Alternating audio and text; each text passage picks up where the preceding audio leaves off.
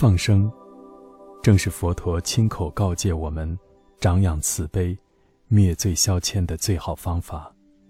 但愿所有世人力行放生，更愿所有念佛人常行放生。因为放生功德最为第一，舍此不行，是谓痴狂。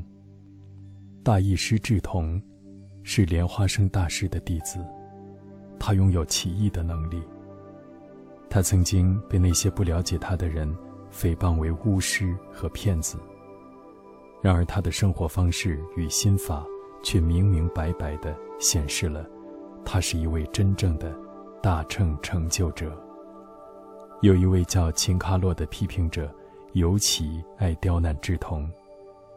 他摧毁智同的茅屋，手持铁锤追打攻击大师本人。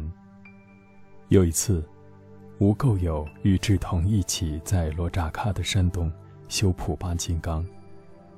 供在坛城曼达盘上的二十一只神奇普巴杵，不断的互相敲击。并绽放出耀眼的火花。这时，智同正在全神贯注地修观。突然间，他拿起一只普巴杵指向天空，口中大声叫道：“这是一对从秦地来的乌鸦。”当时天空中飞翔着一对乌鸦，它们凑巧来自秦地，正飞向山洞的裂口。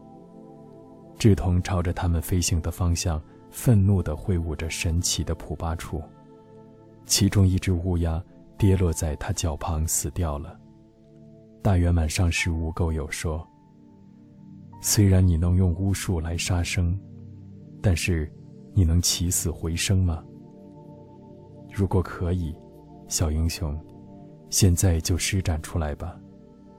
如果不行，就停止你残忍的杀戮吧。”智同无法让死掉的乌鸦活过来。无垢有班智达将一些细沙撒在那只可怜的小生灵身上，对着鸟师温和地念着咒语和祈祷文。鸟儿复苏过来，重新震动羽毛，呀呀叫着飞走了。无垢友严肃地对智同说：“除非你已经了悟不生不灭的真实本性，否则不要违反戒律。”除非你已全无相对的分别心，否则要特别注意自己的行为。举止像一位大成就者，却从事愤怒行为，不能了悟如何自救救人，这违反了佛陀慈悲为怀的教法。当你知道如何将死者直接超度到佛的净土，那时，你才有任运而为的自由。智同将上师的话牢记在心，后来，他变得令人难以想象的慈悲。无论走到什么地方，他那让人敬佩的人格、智慧、善巧方便以及慈悲，吸引了无数信众。他的证悟，最后甚至胜过他著名的神通。他真正成为一位伟大的上师。智同有八位著名的弟子。都是普巴金刚修法的大师。最后，志同正得圆满开悟的红光身。